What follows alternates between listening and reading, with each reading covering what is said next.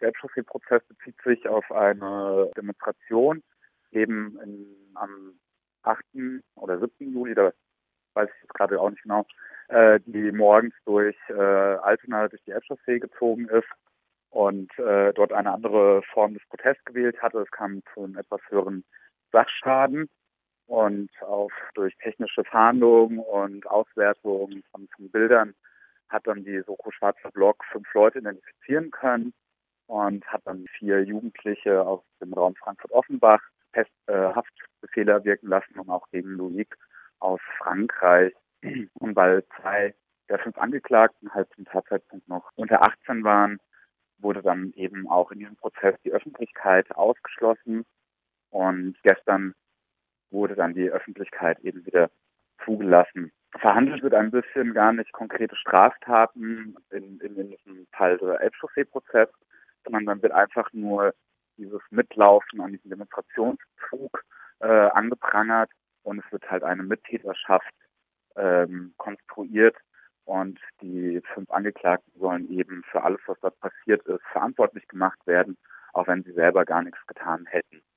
Ist das rechtsstaatlich möglich? Es gibt den, äh, einen, einen sogenannten Hooligan-Paragraphen, der das eben auch sagt, das konzentrative Mitlaufen in einen Gewaltmarsch sei eben eine Unterstützung dieser Gewalt und äh, ohne diese Gruppe würde es das nicht passieren.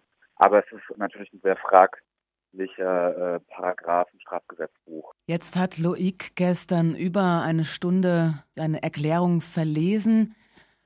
Könntest du uns zusammenfassen, was er so im Groben erklärt hat? Also die ähm, Erklärung fand ich selber sehr, sehr bewegend. Er beschreibt am Anfang sehr eindrücklich den Zeitpunkt ab seiner Verhaftung zu Hause und eben den, den Schikanen, der Niedrigung, die er in, in seiner Haftzeit eben von Frankreich bis nach Hamburg erlebt hat, schildert er sehr eindrücklich, äh, wie er von Polizei und Gefängniswärtern erniedrigt wird, ähm, geht dann auch nochmal drauf ein, wie, wie schlimm dieses Wegsperren ist, was das mit Menschen macht. Louis sagt, er fühlt sich eben seiner Identität beraubt. Jeder kennt ihn nur noch als den Angeklagten der Elbchaussee und vermisst eben seine alte Identität. Er klagt ebenfalls auch die Justiz an, die eben, wie er es nennt, arbeitsteilig zusammen mit der Polizei die Gewalt, Polizeigewalt, die bei G20 stattgefunden hat, eben legitimiert und dreht praktisch den Spieß um und, und klagt eben das Gericht an, dass es ja da wegschaut und, und so eine Gewalt toleriert. Ich habe gelesen, dass er auch meinte, dass er nichts bereut, was in diesen Tagen lief, sondern nur, und dass er auch Flaschen und Steine geworfen hätte. Er bereut nur, dass er nicht getroffen hat. Wird die so eine Aussage jetzt nochmal negativ auf sein Strafmaß Auswirkungen haben können? Wie schätzt du das ein?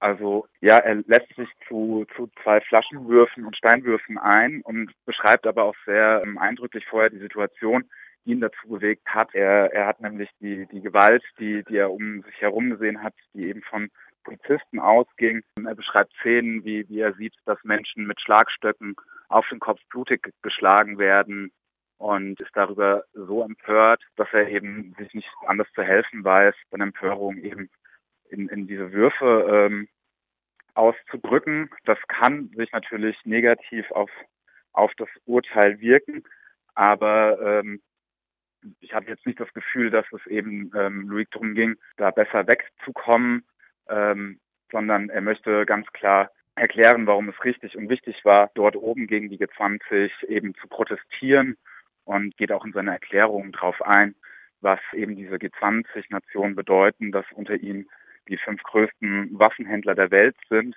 und dass man das ist, äh, ankreiden müsste, da das eine tödlichere Gewalt ist, die da eben der G20 betrieben wird. Wie war die Stimmung jetzt gestern vor Ort? Die Stimmung bei der Kundgebung waren einige Leute dort. Es gab am Anfang gleich erstmal einen Dämpfer. Wir, wir standen an an dieser Sicherheitsschleuse in diesem äh, Hochsicherheitsstaatsschutzsaal wo dieser Prozess verhandelt wird und kurz vor Einlass wird einfach kommentarlos von innen ein, ein Zettel drangehangen, dass eben Verhandlung heute nicht öffentlich ist und das nach über eineinhalb Jahren Ausschluss der Öffentlichkeit.